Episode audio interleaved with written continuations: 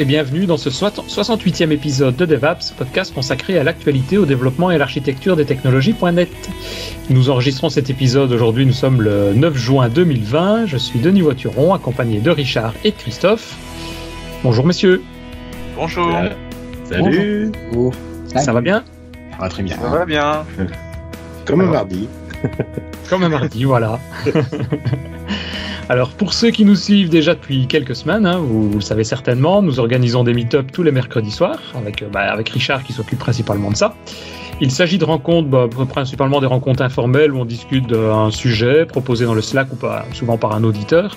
C'est ouvert à tous, tout le monde, donc tout le monde peut y intervenir en posant des questions, donc vous êtes évidemment bienvenus. On peut y arriver, on pose des questions, on donne son opinion, donc c'est assez sympathique. Et dans un de ces épisodes, on a voulu approfondir un sujet qui a été abordé lors d'un de, ces meet-up. Donc on va essayer de faire ça un petit peu aujourd'hui. Et aujourd'hui, on va parler de la technologie gRPC.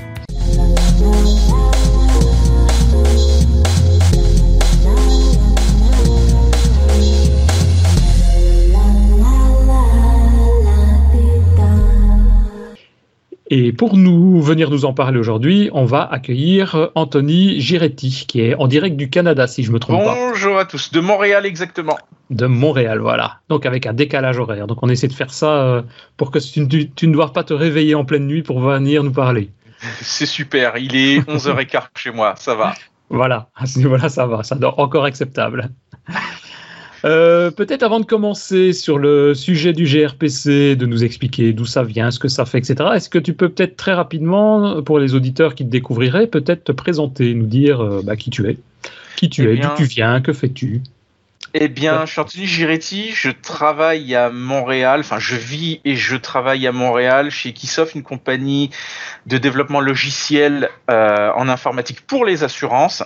Euh, originellement, euh, je suis français, je suis né en France et j'ai immigré en 2014 au Canada et puis depuis, j'y vis avec ma conjointe et je suis devenu citoyen canadien. Ah ouais, ok. Très bien. Et donc tu vas utiliser, enfin, ou tu utilises peut-être déjà le gRPC comme tu vas nous en parler au quotidien, ou c'est quelque chose de nouveau mis en place? Alors, euh, au travail, dans le cadre du travail, non, c'est considéré comme pas encore tout à fait mature, ce qui n'est pas faux. Mhm. Cependant, je fais euh, pas mal de R&D pour euh, mettre au point des use cases qui font du sens, notamment avec gRPC Web pour travailler avec un browser et également euh, des services RPC entre serveurs, par exemple pour l'import de fichiers en streaming euh, vers une base de données. Ah ouais, euh, Voilà. Ok. Bah, une série d'articles de blog va s'en venir très bientôt à ce sujet en plus. juste une petite remarque, tu es MVP aussi Tout à fait, je m'excuse, j'ai oublié.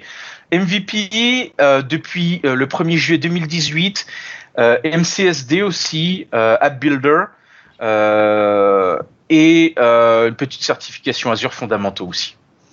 MCSD, c'est les certifications développeurs, c'est ça hein?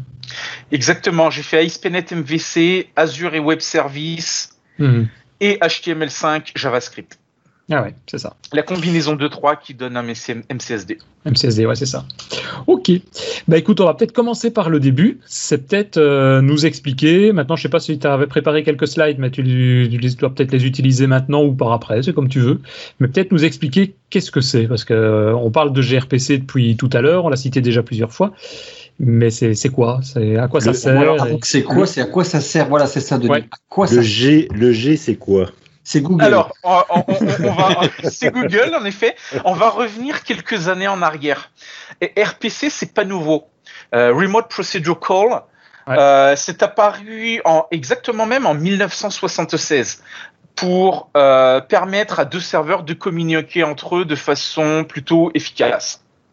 C'est surtout communication serveur alors. De serveur à serveur uniquement.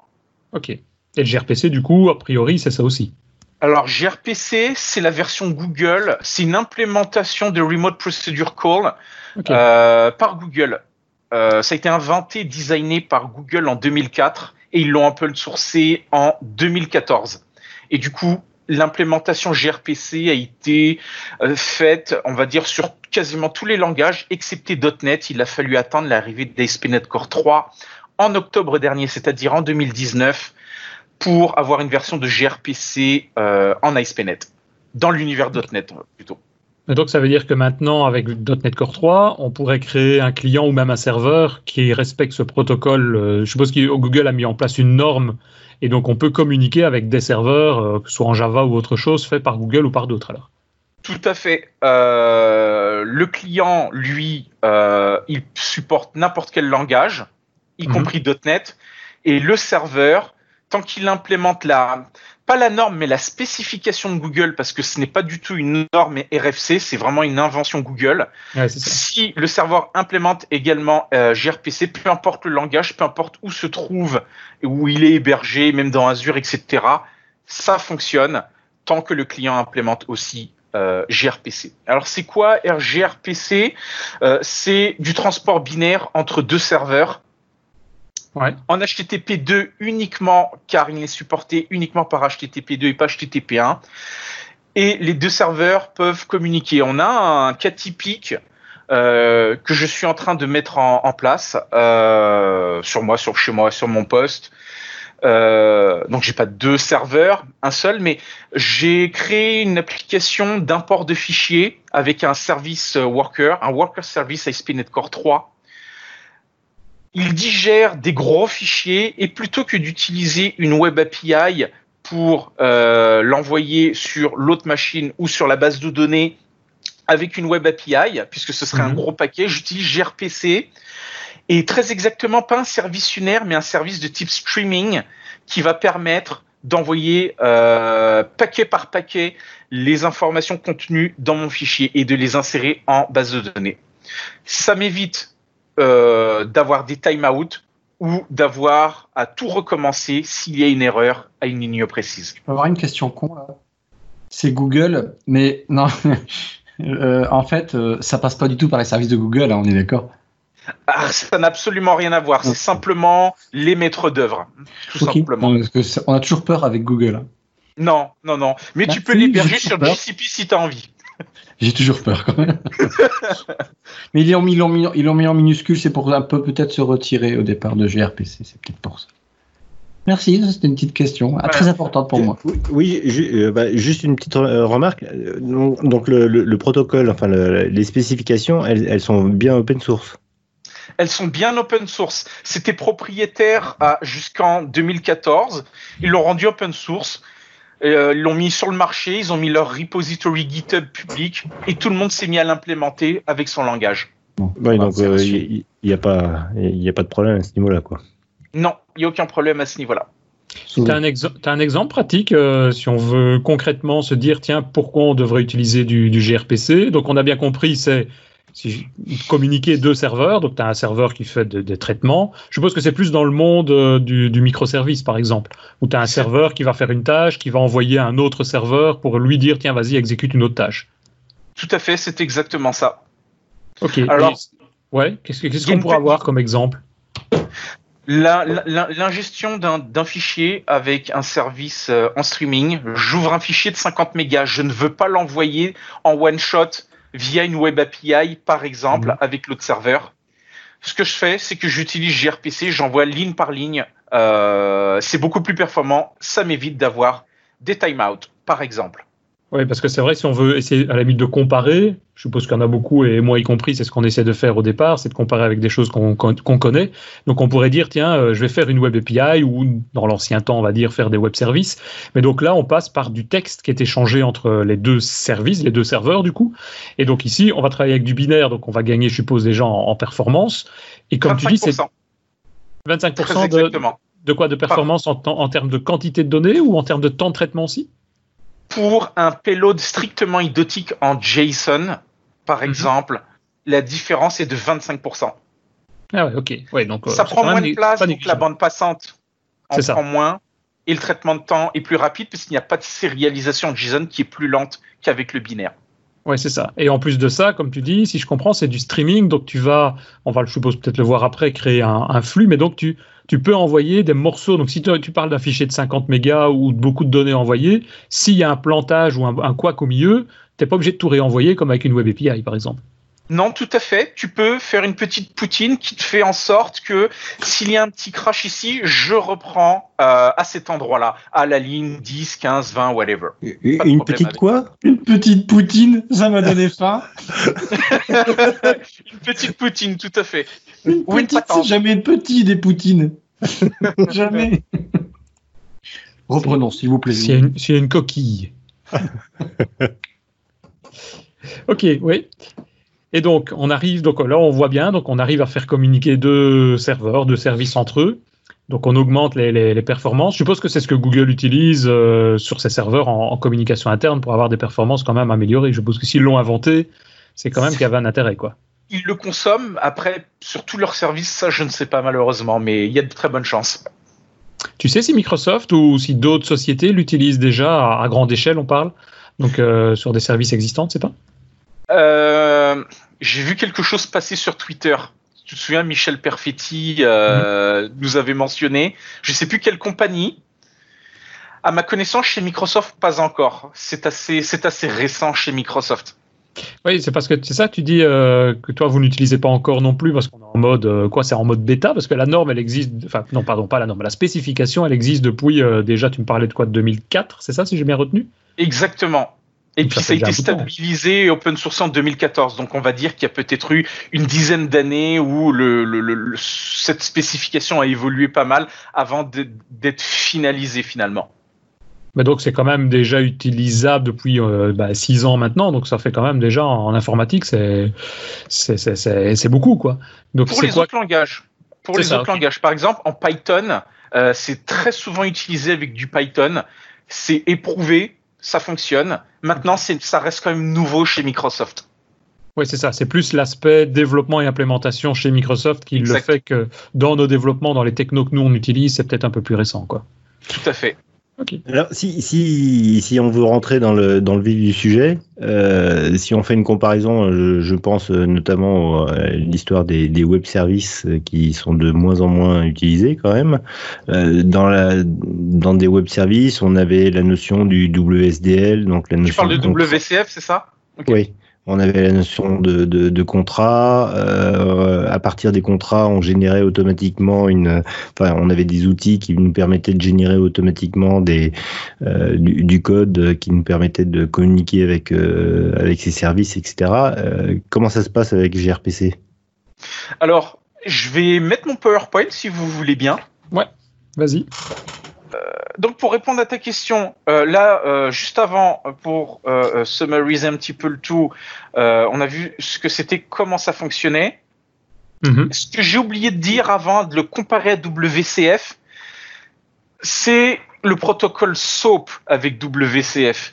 Tandis qu'avec gRPC, c'est finalement une, un, un, appel REST travesti, on va dire. Parce que c'est un appel HTTP en poste qui envoie un content type euh, application gRPC qui fonctionne mhm. avec des headers classiques comme euh, comme une web API RESTful, avec des headers spécifiques que l'on nomme trailers, avec un statut HTTP qui est toujours à 200, quoi qu'il advienne, contrairement à, à, WCF et à une web API. Par contre, pour savoir euh, comment, euh, quel est le résultat final, il faut évidemment pas se baser sur le statut HTTP 200, mais sur un gRPC status que nous avons. Euh, et il y a 16 valeurs possibles. Petit mot euh, sur euh, le statut HTTP 200.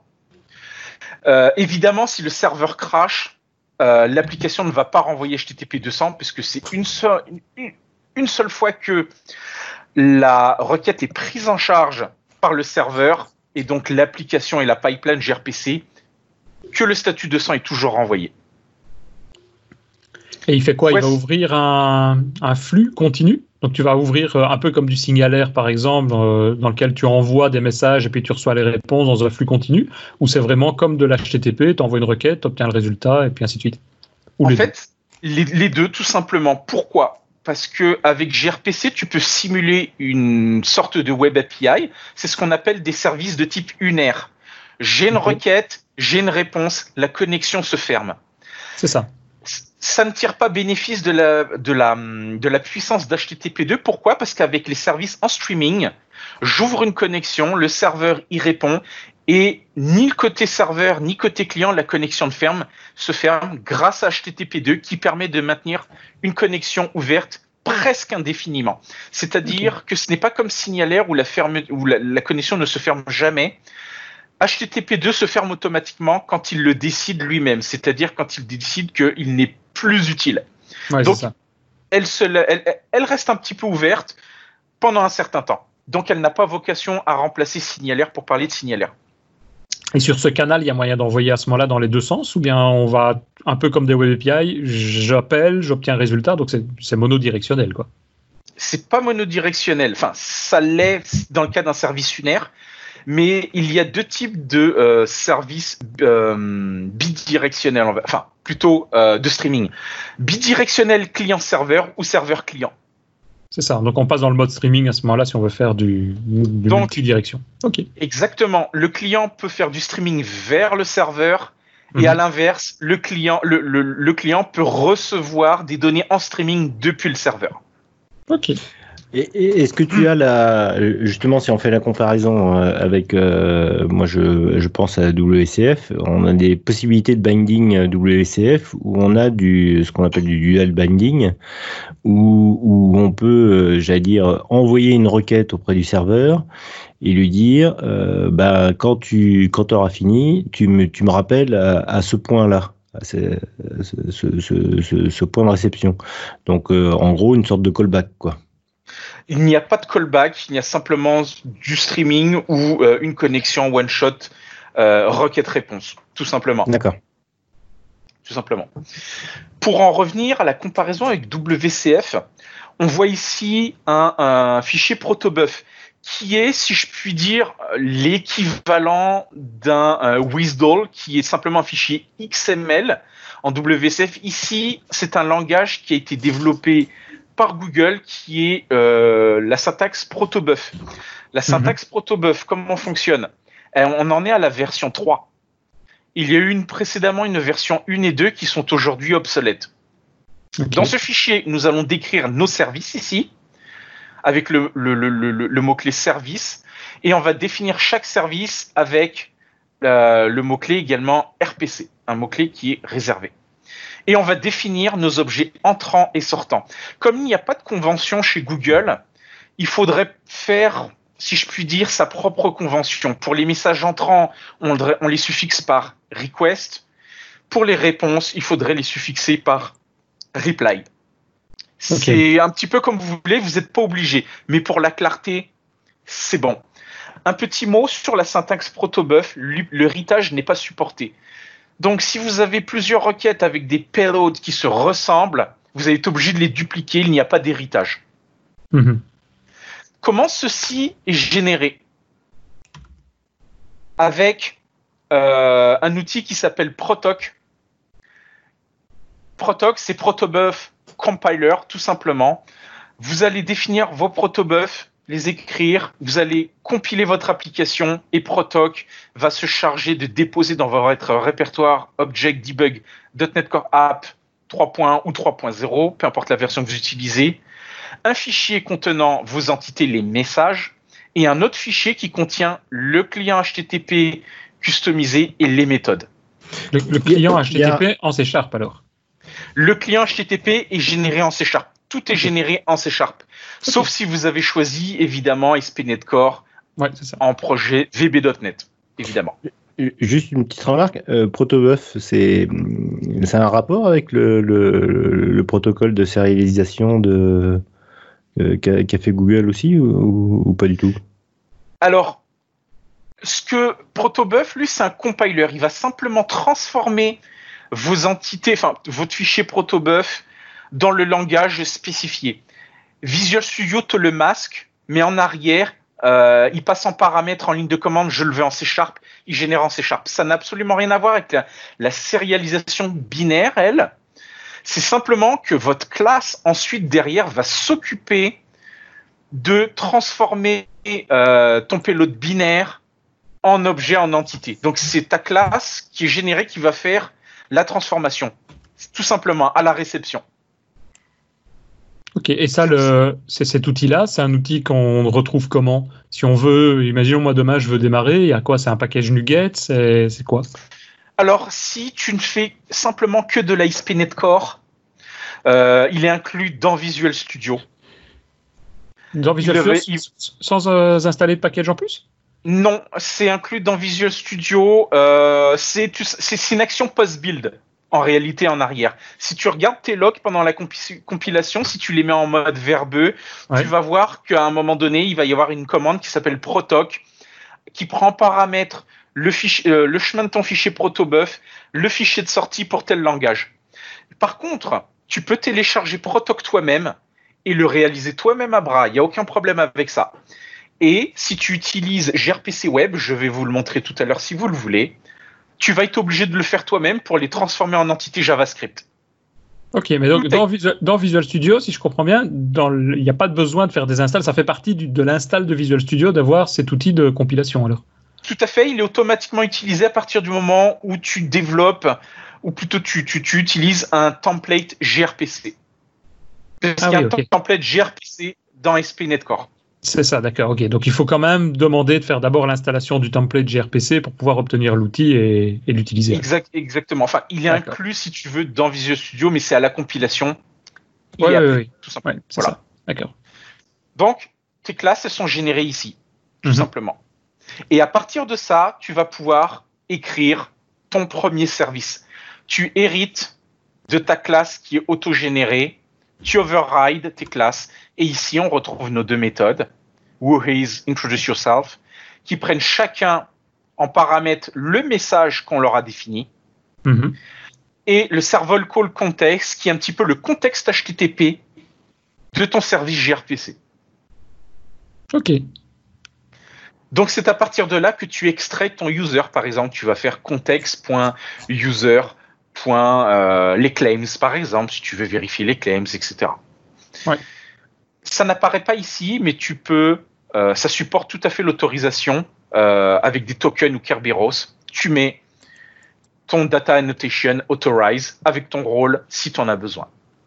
Ah oui, c'est ça. Ok. Ça fonctionne, oui, ça utilise les fonctionnalités même standard d'ASP.NET du coup. Exactement. Il n'y a rien qui change. Absolument rien. Comment le configure ce, fichier qui est généré, euh, après, si, tu veux le, personnaliser, et si, imaginons que je, développe euh, et, le, et, le, et le serveur et le, et le client, et le serveur client, j'allais dire. Oui. Euh, je fais les, deux à la fois. Si je fais évoluer le, le, le contrat, j'allais dire, du, du, du, serveur.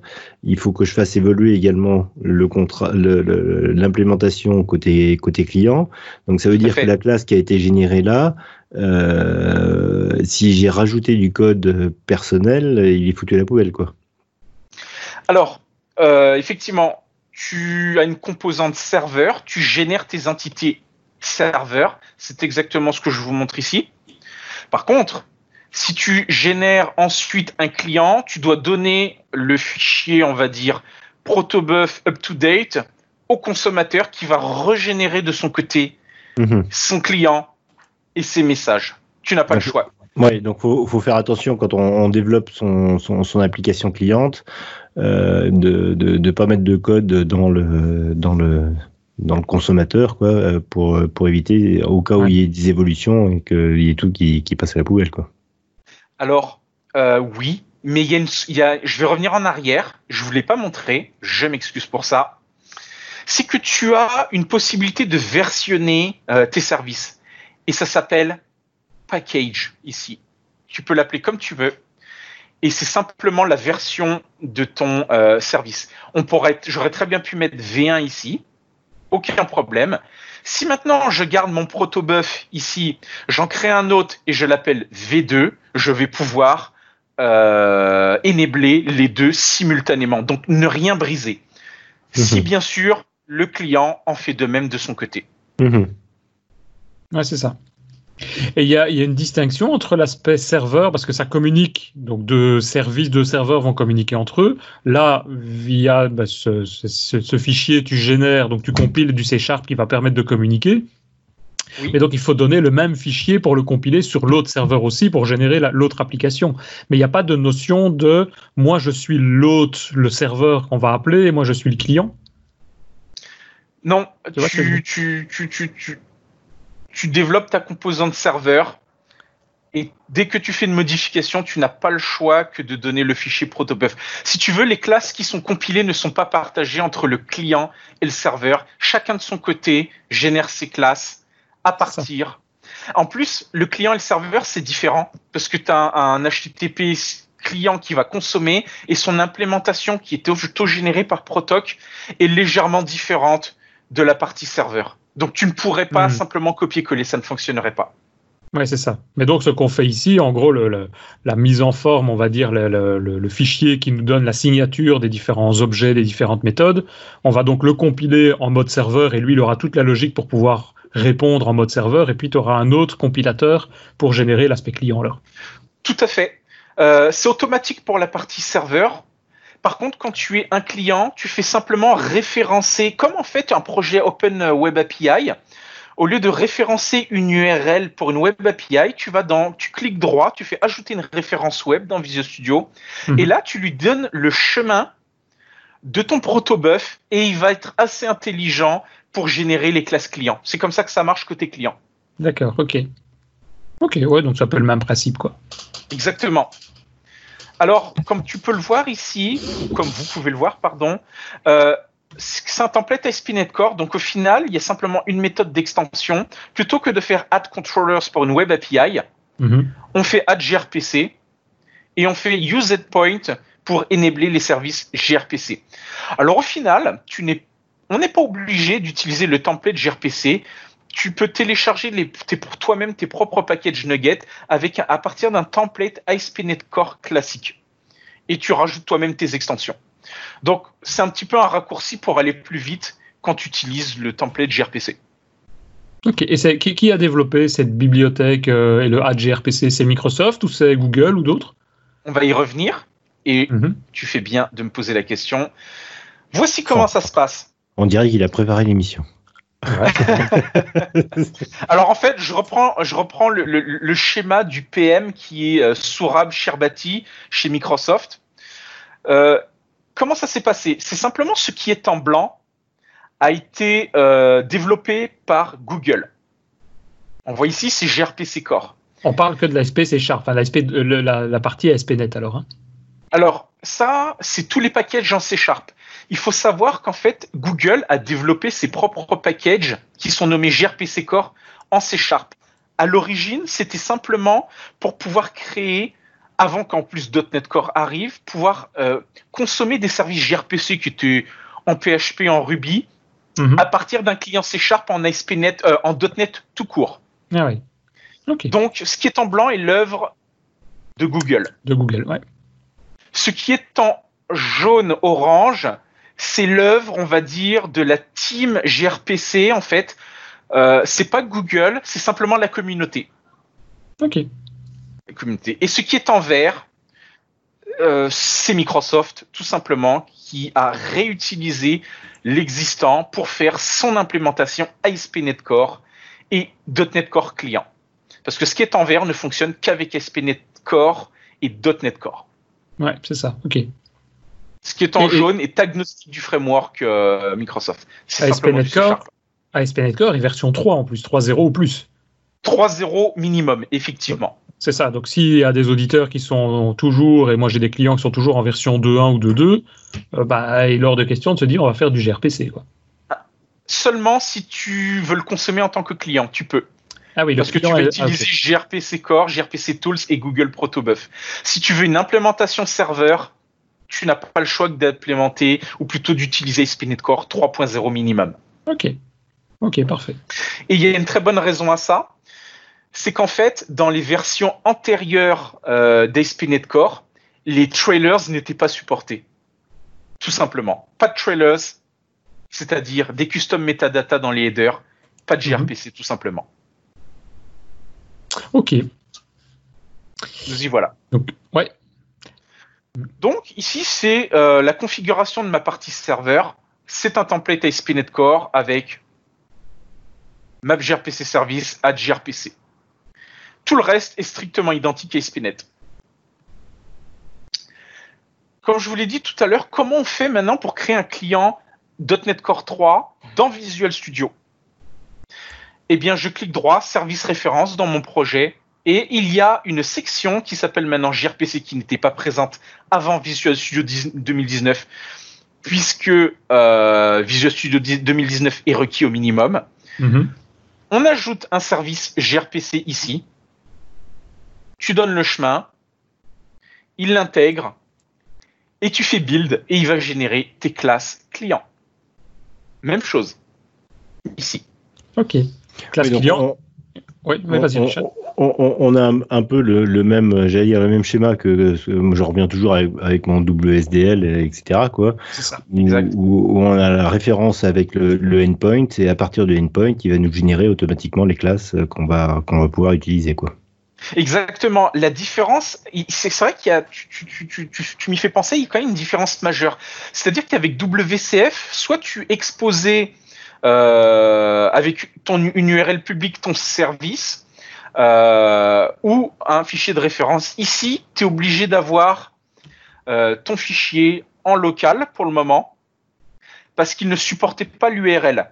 Ça, c'était la première version d'ASP.NET Core 3.0. Je n'ai pas réussi avec ASP.NET Core 3.1 mais il me semble bien qu'avec euh, une mise à jour de Visual Studio récente, tu peux consommer à distance et puis non plus en local un, le... Le, le contrat. contrat exactement. Et j'ai Mhm. vu un, article de blog passé, je sais plus si c'est Chris Sainty ou quelqu'un d'autre, qui exposait par l'intermédiaire d'une web API le fichier, un fichier protobuf. Mhm. C'est peut-être Christophe non, qui l'a publié ce. Évidemment que c'est moi. eh ben c'est Christophe, pardon, c'est pas Chris. Je m'excuse. pense n'importe quoi ici. Je m'excuse. Quel sacrilège. C'est c'est Chris Senti qui a, qui a partagé ça et que nous retrouverons au DVD le 18 juin Non, Le non, pas le dire. au C'est le. On en reparlera en fin d'épisode aussi, le Blazor Day, puisqu'il n'y a pas de raison. Ah, C'est déjà placé. Voilà. Eh bien voilà, euh, on a généré nos classes côté client. Maintenant, j'ai envie De consommer. consommer. un cons- de consommer un client gRPC avec .NET classique, pas .NET Core. Enfin, et où, on peut- si je puis dire. Donc, supposons que je suis toujours au framework .NET 4.8. Mhm. Eh bien, je peux utiliser, euh, consommer un client gRPC avec gRPC Core tout simplement et un autre package que vous devez télécharger et euh, vous pouvez retrouver en référence dans mon projet GitHub euh, grpc.net.client qui est agnostique de .NET ou de .NET Core. Ici, il expose un client classique, vous lui passez en paramètre l'URL ici vous allez créer un channel et votre client, il va prendre le channel en paramètres Ok. et la magie opère. Et si le contrat, parce qu'on a fait une mise à jour sur le serveur par rapport au client, ne correspond pas, ça fait boum ou ça va quand même essayer Ça fait quoi? Ça va faire une 404. Une 404. Ah bon. Exactement. Parce que le serveur ne trouvera pas la ressource en arrière. Ah ouais. Oui, j'ai dit, il y a toujours des 200, sauf si le serveur, effectivement, euh, ne fonctionne pas. 500, 503. Ouais, c'est ça. Je parle du serveur, pas de la côté application. Et si la pipeline IIS, enfin c'est plutôt IIS ne trouve pas euh, l'URL exposée, ça va être une 404. Ok. Et, et une question que j'avais notée, mais qui est, à mon avis, dans la même ordre d'idée ici. Qu'est-ce qui se passe en termes de réseau, on va dire, de couche réseau? Bon, le- Tout ce qui est HTTP, c'est bien connu, HTTP, HTTPS, euh, les, les administrateurs réseau et infra savent ce qu'il faut faire passer. Maintenant, ici, comme c'est du binaire, c'est quoi? Il y a des protocoles, il y a des, can- des, des- des ports particuliers par convention Absolument euh, rien. Absolument rien. Euh, en fait, je l'avais dit au tout début, c'est euh, un appel REST déguisé. Je pose du binaire, mais ça fonctionne comme un appel REST. Dans le fond, c'est du REST quelque part, mais c'est un REST vraiment, euh, on va dire, euh, un peu, un peu spécial. Donc c'est de l'HTTP quand même. quoi. C'est un post HTTP via HTTP 2, pas HTTP 1. Et Ouais, euh, au niveau du réseau, ça change rien. Que tu fasses un call HTTP 2 ou HTTP 1, il n'y a rien qui change.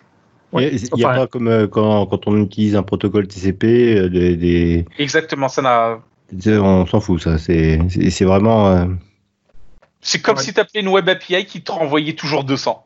Donc, donc, ça veut dire que lui, il fait quand même une serialisation, euh, je sais pas, en base 64 ou ce genre de choses pour. Euh, Alors binaire, quand c'est gRPC, le base 64 ou le texte, c'est pour gRPC web, pour rendre compatible euh, avec un navigateur.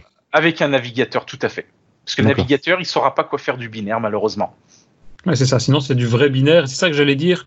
Si tu dis il n'y a rien ne change, à mon avis, effectivement, il y a quand même parfois certains firewalls qui vont analyser le contenu et donc ils vont se dire ah tiens, il y a un truc bizarre que je connais pas, euh, notamment du binaire. Ils vont peut-être te dire j'envoie péter et je retire sur le côté quoi. Mais bon, ça, c'est des configs à mon avis firewall un peu particulières ou, ou qui sont facilement réglables. Alors, euh, moi, j'ai vu passer des, des, des, des, des, des, euh, comment, des, des, personnes sur, sur Twitter qui se vantaient d'avoir fait fonctionner ça. Euh, dans une infrastructure as code, ils m'ont jamais mentionné aucun problème avec ça, ni de. Une fois que tu l'héberges, c'est transparent. Le... Habituellement, mhm. ça râle pas. Peut-être que ça arrive si tu as un administrateur réseau qui est un petit peu parano. Ouais, c'est ça. Il va peut-être mettre des règles, mais euh, enfin, on va dire que tu peux mettre des règles, mais elles sont pas nécessairement appliquées par défaut. Ton payload en binaire ne sera pas bloqué par défaut, en fait. Tu n'auras pas ce genre de problème. Ça, ça, ne m'étonne pas parce qu'en plus, comme on parle surtout de communication de serveur à serveur, en général, si on est sur des réseaux internes, il y a moins de, pas de moins de sécurité, mais il y a quand même plus de, choses qui passent, quoi. Exact. Exact. Ok. Voilà, un client en .NET classique. Mais comment fait-on dans un client .NET Core? Eh bien, voici c'est légèrement différent. Alors ici, on voit pas le nom du package. C'est toujours gRPC Core, mais c'est parce qu'en fait, le package, il s'appelle grpc.net euh, .client, mais en réalité, le namespace, c'est toujours gRPC Core. c'est pour ça qu'on ne le voit pas ici. C'est différent. Euh, parce qu'ici, tu peux, euh, il y a des méthodes d'extension dédiées dans la l'injection dependency, dans Microsoft Session Dependency Injection. Tu peux ajouter avec une méthode d'extension ton service client, tu lui configures son adresse, et ensuite tu consommes exactement de la même manière. Donc c'est la spécificité de l'implémentation .NET Core. Mm Ouais, c'est ça, c'est le démarrage, quoi. Elle est, euh, elle est automatiquement, on va dire, euh, prévu pour le système d'injection de dépendance euh, d'ASP.NET Core et de .NET Core classique. c'est plus de la syntaxe euh, qu'autre chose. Quoi. Exactement. Exactement. Euh, même chose. Qu'est-ce qu'on peut faire avec euh, gRPC côté ASP.NET Core Mhm. Eh bien, pas nécessairement tout à fait la même chose qu'une web API. Pour l'authentification, il n'y a aucun problème. Tu peux faire du Kerberos, mais attention, sur Azure, il y a encore des problèmes à date. Il y a encore des petits problèmes de compatibilité. Euh, évidemment, tu ne peux pas utiliser de cookies, mais tu peux dans gRPC Web, dans la partie web de gRPC, et les tokens, aucun problème. Auth ou OpenID Connect, euh, tu peux aussi utiliser la fédération avec ADFS aussi. Tu peux faire du crude, mais attention, à toi et toi seul développeur de mettre en place tes propres normes, tes propres spécifications. Pourquoi? Parce qu'il n'y a rien de prévu dans, dans, tout ça. Tu dois bien nommer tes, euh, tes entités entrantes, sortantes mhm. et le nom de tes méthodes pour faire la distinction entre de la création, de la récupération, de la mise à jour.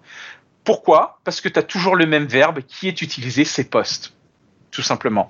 Et c'est pas toi non plus qui fais le routing, il, il crée l'URL pour toi. Tu n'as pas à la créer toi-même, donc il n'y a plus de débat non plus sur les verbes. Ouais, c'est ça. C'est juste en gros euh, vraiment technique. On se retrouve vraiment au niveau des méthodes et des objets qu'on va échanger, comme si on avait une DB locale, quoi. Exactement. C'est complètement. Tu n'as plus à te soucier de comment le client va consommer en fait. tu, lui tu lui exposes des méthodes, il les consomme, peu importe le verbe, le nom de tes variables, il suit le contrat, c'est tout, c'est automatisé. Tu peux faire du login. Hmm. Oui. enfin, je, fais juste une petite parenthèse. J'ai toujours pas compris pourquoi, dans une approche REST, euh, il fallait à tout prix utiliser euh, cette, ce verbe-là plutôt que ce verbe-là dans tel contexte, etc. Quoi. plus par convention, je suppose, non? C'est comme ça qu'on l'a vu. Voilà, c'est plus par convention qu'autre chose. Oui. C'est simplement une norme RFC, contrairement à gRPC où il n'y a pas de norme RFC, tout simplement. Alors évidemment, tu peux faire du get en utilisant une méthode post. C'est toi qui vois. Mais ouais. euh, t'as pas de blocage en fait si tu veux. Si Ouais. tu veux outrepasser la norme, ça va marcher. Tout simplement. Ouais. Bon, je- Ok. parenthèse refermée. Pas de problème. Tu peux faire du login, pas de problème. Ah, via l'injection de dépendance, tu injectes ton logger dans tes services. C'est strictement identique à Spinet. Tu peux faire de l'audit et du monitoring avec des intercepteurs. Tu peux faire du global error handling avec des intercepteurs. Je reviens tout de suite, vite fait, à Application Insight. Je vais vous poser une question, on va jouer à un petit jeu si ça vous dit. À votre avis, pourquoi euh, débugger dans gRPC euh, dans, euh, dans Application Insight pourrait être compliqué? C'est la question du jour. Pourquoi Moi, je sais, débugger, moi, je sais. pourquoi débugger dans Application Insight pourrait être compliqué, c'est ça? Exact. Parce que c'est du binaire. Mais encore. C'est du 200. C'est du 200. oui, Bien oui. vu. Félicitations, c'est la réponse de. Richard. Richard, Et j'ai gagné quoi t'as gagné une casquette. You are the winner. Effectivement.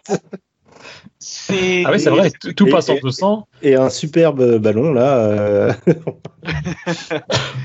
Effectivement, c'est toujours 200. Pour débugger, voir quelle requête a failé, tu es obligé de double-cliquer une par Ouais. une et d'aller voir en a une qui contient une exception qui a été loguée. Donc c'est extrêmement compliqué. Et il n'y a pas moyen de mettre euh, dans Application Insight, par exemple, d'intercepter en quelque sorte pour justement donner des règles à ce niveau-là et de dire, tiens, affiche-moi une 500 ou simule-moi une 500. À date, non. Cependant, j'ai envoyé un message au, euh, au PM chez Microsoft. C'était décembre ou janvier dernier. Ils m'ont dit qu'ils sont en train de travailler sur un outil qui va permettre de faire un application insight, si je puis dire, pour gRPC. Donc, pour ça. pouvoir débugger et avoir des vrais, des vrais logs consistants et qui reflètent la situation et pas voir que des HTTP 200 OK. Et sinon, pour le moment, tu fais quoi alors? Parce que oui, c'est vrai que si tu vas tout passer en 200, et- c'est- tes, tes- statistiques, elles sont toujours bonnes. Hein. Bah, ouais. Alors, Moi, j'aime bien moi. Je fais du login. je Ouais. fais de l'audit, du monitoring et du logging. Donc, je log euh, mon appel courant.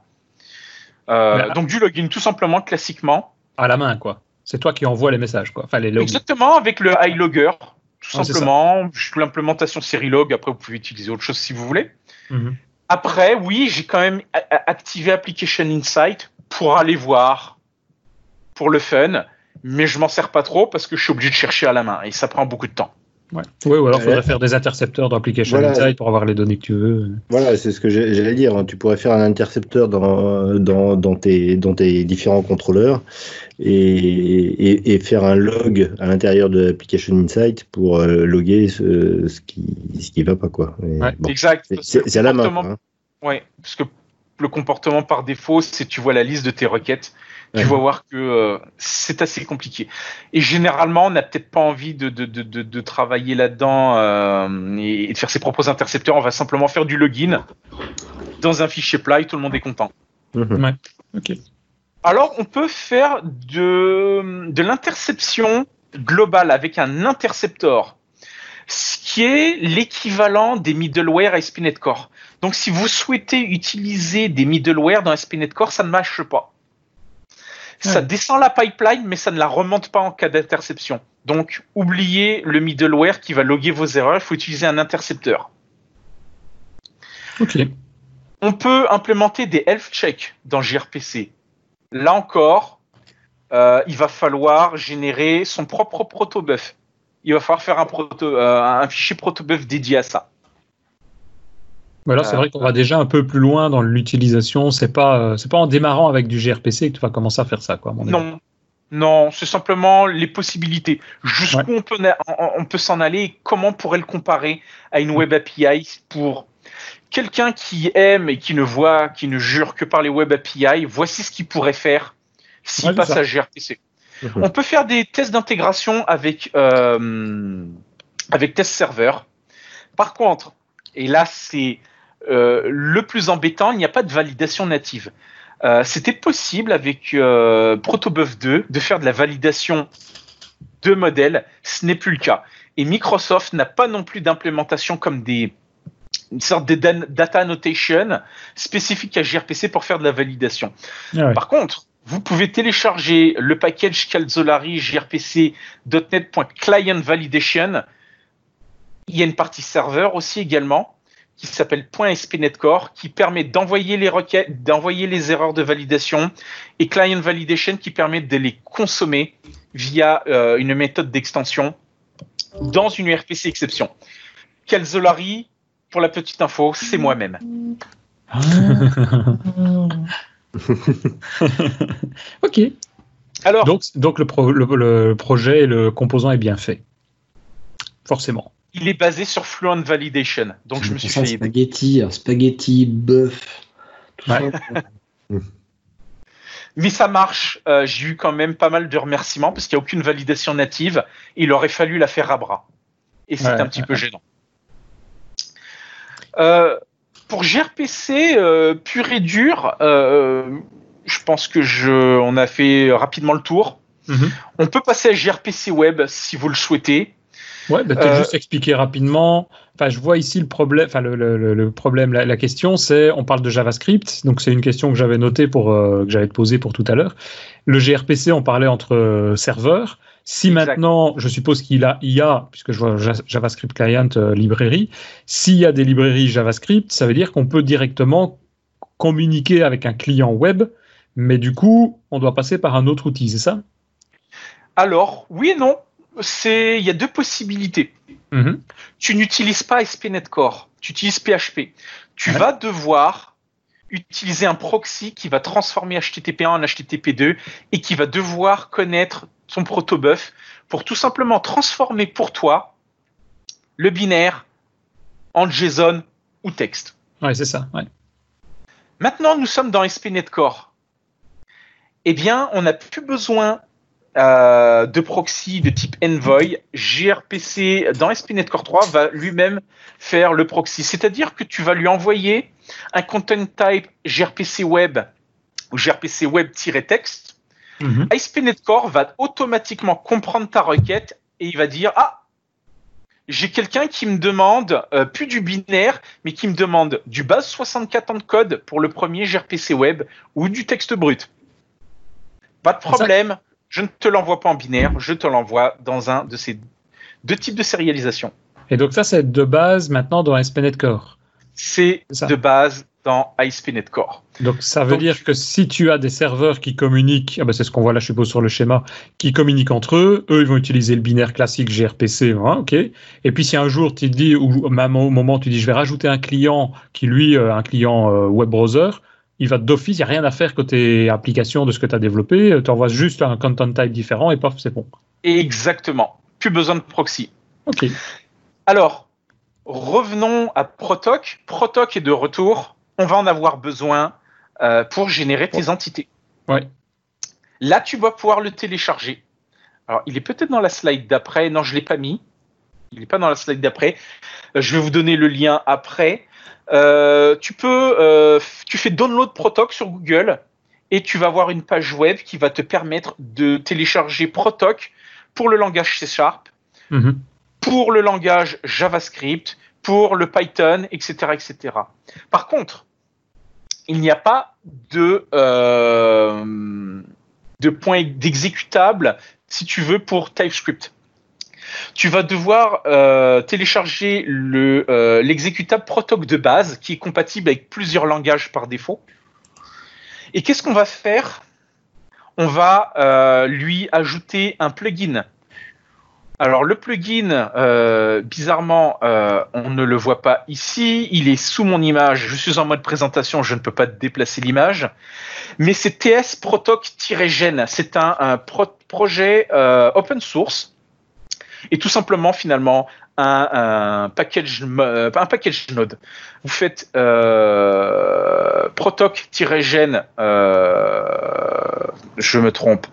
Protoc-Gen ts et vous allez le trouver sur Google, vous allez pouvoir le télécharger. Qu'est-ce qu'il permet de faire? C'est au lieu de euh, générer vos classes enfin, il va continuer à générer vos classes en JavaScript. Donc, on a ici notre service, notre client, ici nos entités. Mais en plus de ça, il va générer, vous permettre de générer vos fichiers de définition pour TypeScript. Ouais, c'est ça. Ouais. Bah, c'est la seule chose dont il a besoin en plus du JavaScript de toute façon. Exactement. Mais sinon, tu peux très bien utiliser euh, sans ce, sans ce package-là, euh, tes fichiers en JavaScript tout court. Ouais, Sauf ouais. qu'ils sont pas typés. C'est possible aussi. Tu n'auras pas la définition, ouais, c'est ça. Donc, si, si, si je, re- si je reprends bien, c'est la même chose que tout à l'heure, c'est-à-dire que euh, avec cet outil, on définit, euh, on lui donne l'URL du, euh, du, du, du- du- de la définition du, du, du service et il va générer automatiquement les fichiers de définition euh, côté JavaScript, côté TypeScript. Alors euh, là, quand j'ai euh, créé ce projet-là, euh, j'avais besoin d'avoir le fichier en local. Mhm. Euh, il prend pas en paramètre d'URL par contre. Euh, Protoc, j'ai, on va dire, j'ai rencontré quelques bugs. Déjà, tu es obligé d'utiliser des fichiers euh, avec des chemins sous Windows et pas sous Linux. Et c'est ça la bizarrerie. Tu es obligé d'utiliser des chemins absolus et pas relatifs. Les URL ne sont pas supportés.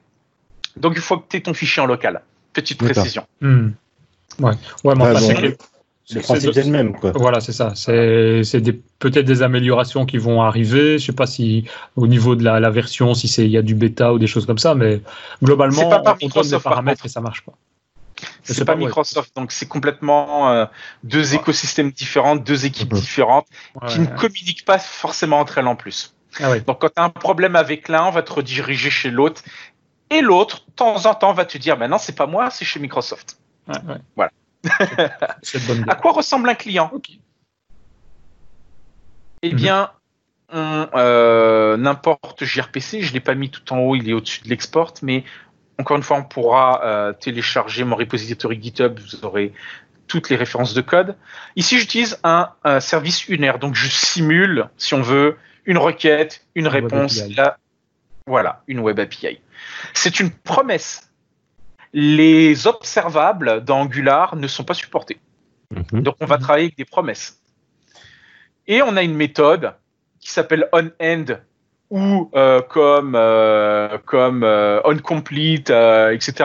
Dans les autres librairies JavaScript, on va agir quand on reçoit la réponse. Ouais, Dans ça. le résultat, on a les trailers, les messages, les headers, le status message et le status. Bah, On peut faire la- ce qu'on veut avec. La, la bonne nouvelle, c'est qu'on va pouvoir utiliser la syntaxe async await avec, euh, avec TypeScript. on peut utiliser la syntaxe async await, tout à fait. La désérialisation est un petit peu bizarre, pour ne pas dire compliqué. C'est du base 64 qu'il faut euh, transtyper en asObject. Et une fois que c'est fait, on peut Mhm. itérer avec un map dans nos entités pour faire du mapping. Euh, je n'ai pas consommé ma réponse directement parce que c'était euh, un objet assez complexe j'ai récupéré uniquement ce que j'avais besoin pour le mapper dans mon modèle objet. Ouais, c'est ça. Ok. C'est la spécificité du client, c'est un petit peu compliqué. Quand vous irez voir euh, les services autogénérés, vous allez voir, les fichiers font pas mal de lignes. C'est assez, euh, c'est pour ça que c'est autogénéré. Vous pouvez le coder à bras, mais vous allez y mettre la journée. Mhm. ok. Ok, ok. Bah ouais, mais on avance bien. Bah, Enfin, moi, je comprends bien l'utilité. Je sais pas si où tu en étais par rapport à ça.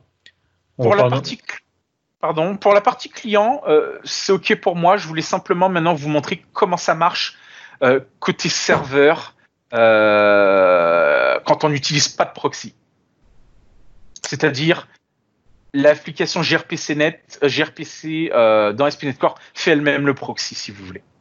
Ouais. Bah, je peux te laisser de regarder, mais pas peut-être pas aller trop dans le détail parce qu'à mon avis, on donnera des références celui qui veut qui veut aller plus loin. parce que ici, Pas je pense qu'on a déjà fait bien bien le tour de tout l'aspect ASP.NET du serveur, etc. Mhm. Mais je te Ça laisse. se résume en une phrase. Ouais. Votre projet, votre projet gRPC, il est totalement réutilisable. Et à la fois euh, en version gRPC web et en version gRPC, qu'est-ce que vous avez à faire? C'est simplement installer ce package ici, gRPC ASP.NET.Core.web. Ouais, c'est ça. Ok. Vous configurez le CORS, par contre, c'est obligatoire. Et vous ajoutez Enable gRPC Web sur votre service.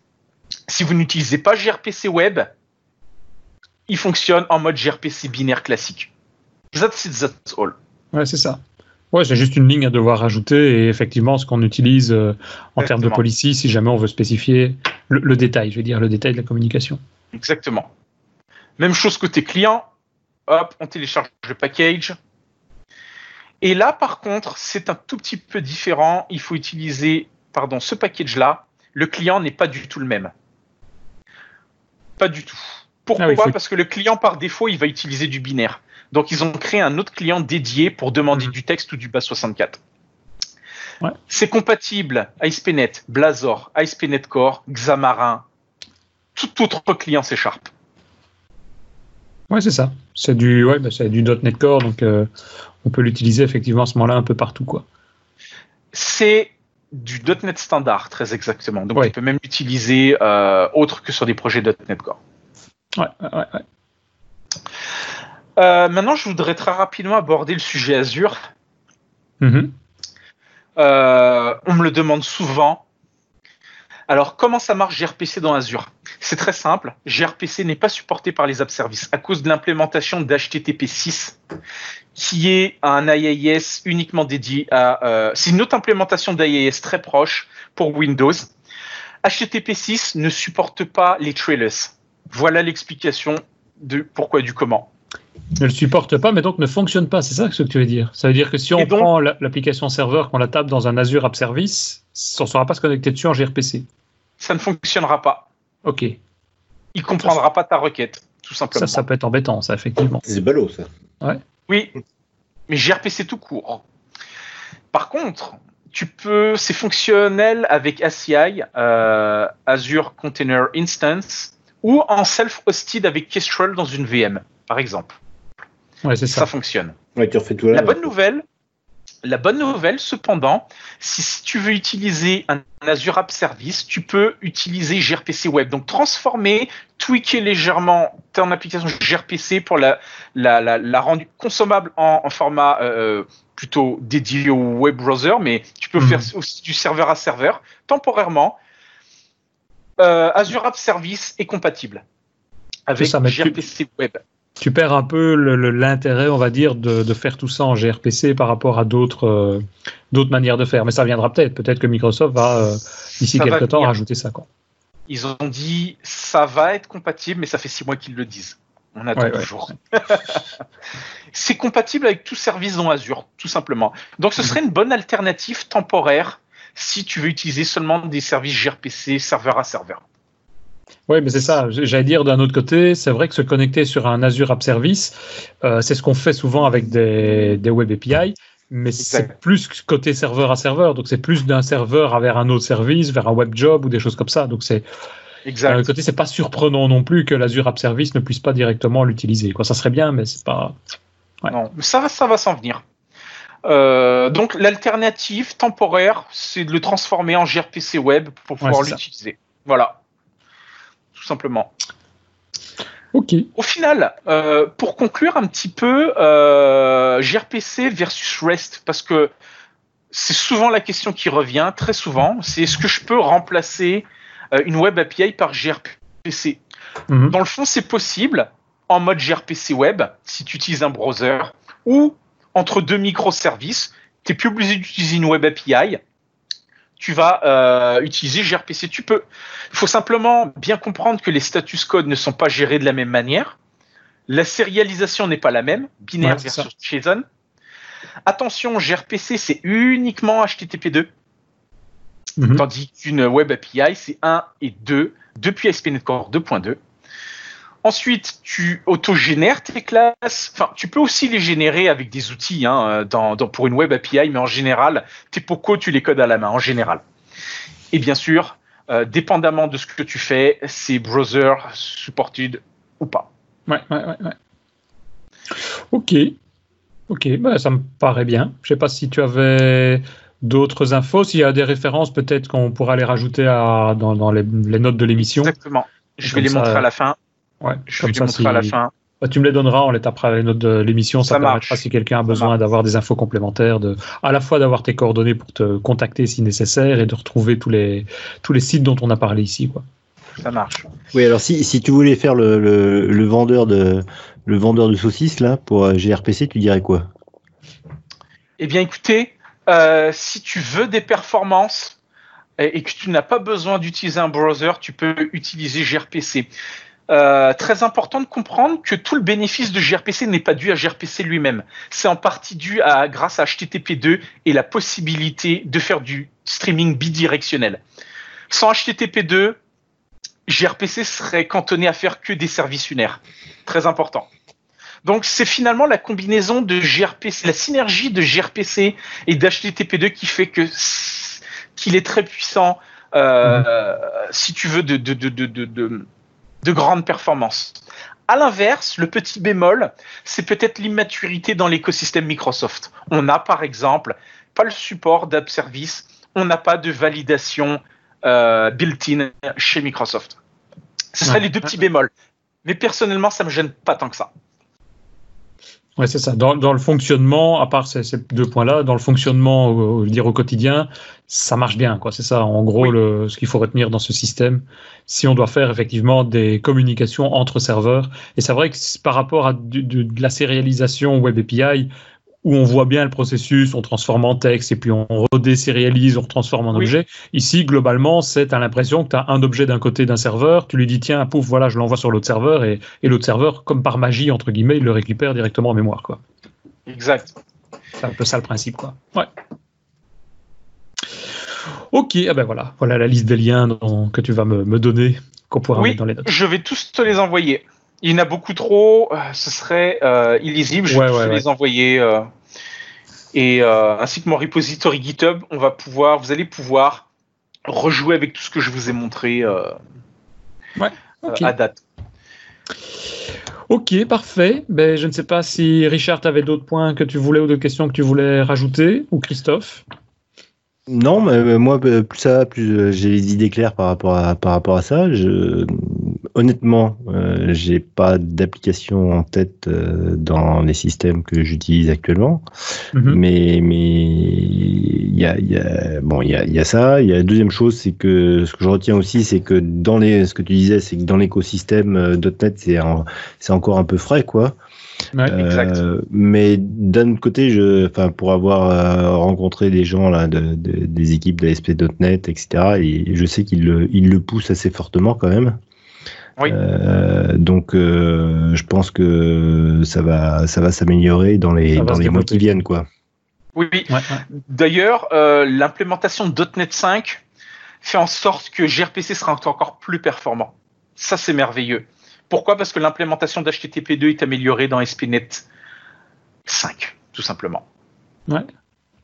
Et euh, mon petit secret que j'ai envie de vous dire aussi, c'est que je suis en train de pousser au travail pour que nos microservices, notre, on a une architecture en microservices, et parfois les microservices se parlent entre eux. Ils se parlent à travers des web API, -hmm. qui sont elles-mêmes des web API.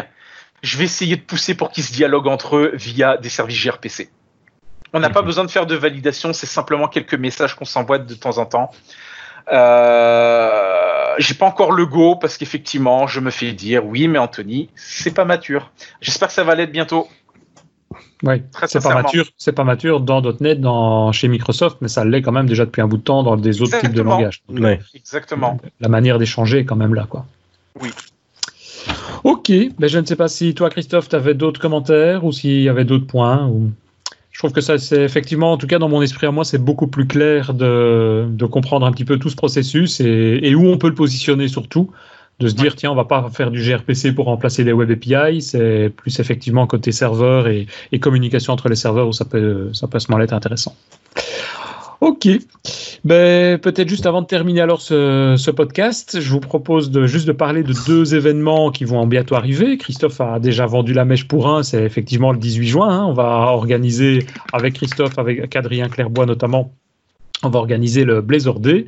Donc là, c'est, si je résume, des experts internationaux qui vont venir nous parler de tout ce qu'on peut faire avec Blazor, qui est sorti, ben, Richard le sait bien, il y a un mois maintenant, hein, Richard. Hein, on a suffisamment entendu parler. Ah bon? Ah ouais, ouais. Comment ça s'écrit Blazor déjà? Bon, c'est pas. Faudra que tu viennes le 18 juin, tu le verras. Euh, je, me suis inscrit. ce qui est intéressant, c'est que on a, on était, Christophe et moi en tout cas, on était vachement étonnés. On a fait une, un appel à, speaker, on a contacté différentes personnes et on a euh, bah, vraiment, je disais, des experts qui sont là.